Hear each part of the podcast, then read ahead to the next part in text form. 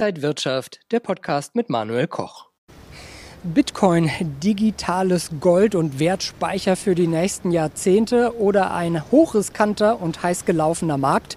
Das besprechen wir heute beim XTB Market Talk hier von der Frankfurter Börse. Herzlich willkommen.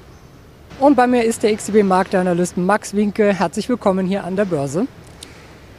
Ja, Bitcoin als digitales Gold zu beschreiben, ist das ja richtig oder ist das völlig übertrieben? Der Bitcoin wurde ja ursprünglich äh, erfunden, um ein unabhängiges und vor allem fälschungssicheres Bezahlsystem zu erschaffen. Die Kryptowährung hat aber auch einiges gemeinsam mit äh, dem Gold. Und äh, beide Vermögenswerte werden genutzt, um erstens Portfolios abzusichern und zweitens auch sich gegenüber abwertenden Fiat-Währungen, also der Inflation, abzusichern. Das hat äh, natürlich den Grund, oder die Gemeinsamkeit besteht eben hier äh, darin, dass eben Bitcoin und Gold nicht durch Zentralbanken oder auch Regierungen herausgegeben werden und das lockt dann durchaus Käufer oder Anleger an. Neben diesen Gemeinsamkeiten auch gibt es ja diese gravierenden Unterschiede. Worauf sollten Anleger da achten? Also Bitcoin ist äh, natürlich sehr beliebt geworden, insbesondere in den letzten ein, zwei Jahren, aber als Mainstream Anlageklasse würde ich das Ganze noch nicht bezeichnen. Zumindest noch nicht. Äh, Gold, bei Gold ist das anders. Also Gold hat eine Jahrtausende Historie und äh, den Bitcoin gibt es ja erst seit 2008. Außerdem gibt es am Kryptomarkt noch das Problem oder die Unsicherheit rund um die Regulierung. Ich denke, eine gewisse Regulierung ist erforderlich, um den Kryptomarkt massentauglich zu machen. Aber wenn zu viele Regeln äh, kommen oder zu viele Vorschriften herrschen, dann ähm, ist das natürlich auch etwas, was die Attraktivität äh, deutlich sinken lässt. Äh, aber wir leben in einer Welt, die immer digitaler wird und auch schnelllebiger und dadurch haben Bitcoin und Co. durchaus ihre Daseinsberechtigung. Also wohin die Reise gehen soll oder auch kann, das äh, wird sich noch zeigen. Beim Bitcoin muss man auch immer so ein bisschen noch über die Umwelt nachdenken, über den ökologischen Fußabdruck. Ist der Bitcoin überhaupt umweltfreundlich machbar? Ja, dazu vielleicht einfach mal ein paar Fakten. Äh, beim Mining ist es zum Beispiel so, dass das beim Bitcoin 15 Mal intensiver ist als bei Gold.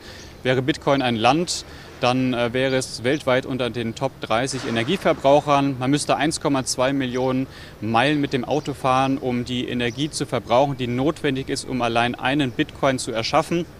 Und bei einer Transaktion, bei einer, bei einer Bitcoin-Transaktion wird so viel CO2 ausgestoßen wie bei 1,6 bis 1,7 Millionen Visa-Transaktionen. Also äh, das ist dann durchaus ein Problem mit der Energie, aber auch dafür wird es Lösungen geben. Äh, eine Möglichkeit ist äh, die Umschwingung zu einem neuen System, also Proof of Work.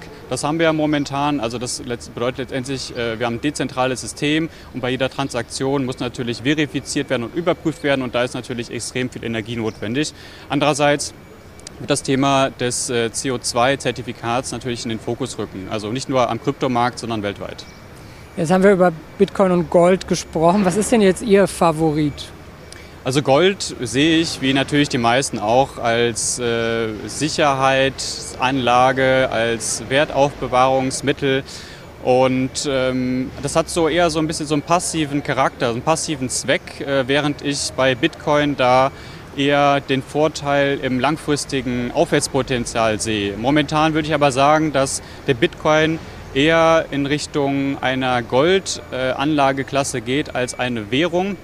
Das liegt unter anderem ähm, daran, dass ein sehr großer Teil der Bitcoins äh, auf Wallets äh, hinterlegt sind, die ja, im letzten Jahr keine wirklichen Transaktionen getätigt haben. Das kann sich natürlich noch ändern, aber da ist natürlich noch äh, sehr viel äh, notwendig, um dahin zu kommen zu einer globalen ähm, ja, Kryptowährung. Sagt Max Winke, Marktanalyst beim Broker XTB. Vielen Dank, dass Sie heute wieder hier an der Frankfurter Börse waren. Das war der XTB Market Talk für diese Woche. Mehr Infos gibt es noch auf xtb.com. Danke fürs Interesse, alles Gute und bis zum nächsten Mal. Und wenn euch diese Sendung gefallen hat, dann abonniert gerne den Podcast von Inside Wirtschaft und gebt uns ein Like.